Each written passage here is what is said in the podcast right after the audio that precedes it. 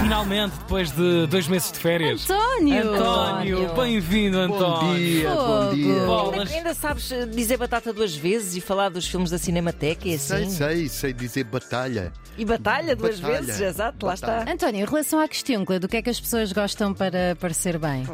Ah, eu gosto de coisas boas, por isso tenho dificuldade. Pareço sempre bem. Mas É lá.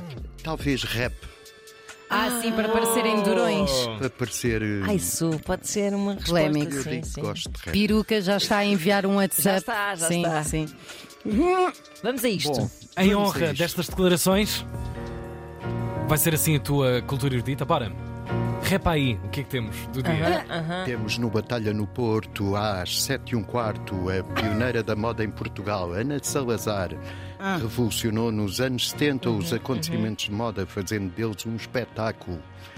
Fala com João Sousa Cardoso e é no Batalha, no Centro de Cinema, por isso ela vai falar sobre as ligações entre a moda, o cinema e a imagem em movimento. As pessoas mais cultas sabem que os figurinos têm direito ao Oscar, da Academia está em Hollywood. Eh, Ana Salazar é uma figura do.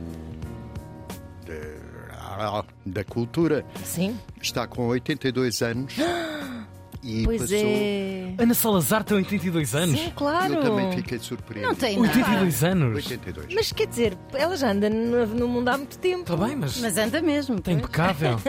Está impecável. Fogo. Passou os trapos à filha, a Rita, Uhum. Rita Salazar, e vai estar então no Batalha a falar de cinema às 7 e um quarto, no Porto. E aí? Em todo o país, ou seja, na RTP2, às 23 horas e 22 minutos. Ora, aí está. um documentário. A vida é um autocarro vazio. E é uma crónica sobre a vida de uma escritora que passou discretamente pelo século XX português. Ela publicou 13 livros, ganhou duas vezes o Grande Prémio do Conto Camilo Castelo Branco, foi mulher de outro grande escritor, Urbano Tavares Rodrigues, eh, de que se está a comemorar agora o centenário chama-se Maria Judite de Carvalho e as Uhum. suas obras completas estão a ser eh, reeditadas. Ela tem, sobretudo, contos, claro, e eh, escrevia crónicas no Diário de Lisboa, que era um dos quatro vespertinos. Vespertino era um jornal que saía à tarde.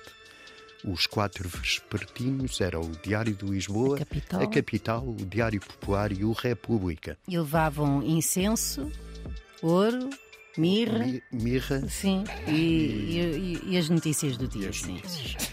Ahm, esses quatro vespertinos eram anunciados pelos Ardinas, que eram também chamados jornaleiros, que eram pessoas que andavam a vender jornais pela rua, eram eh, para provocar o- a ditadura, eram eh, eles tinham como pregão Lisboa, capital, República Popular. Hum. Ah, ótimo. Ótimo. Eh, a Maria Judite Carvalho é uma escritora a redescobrir.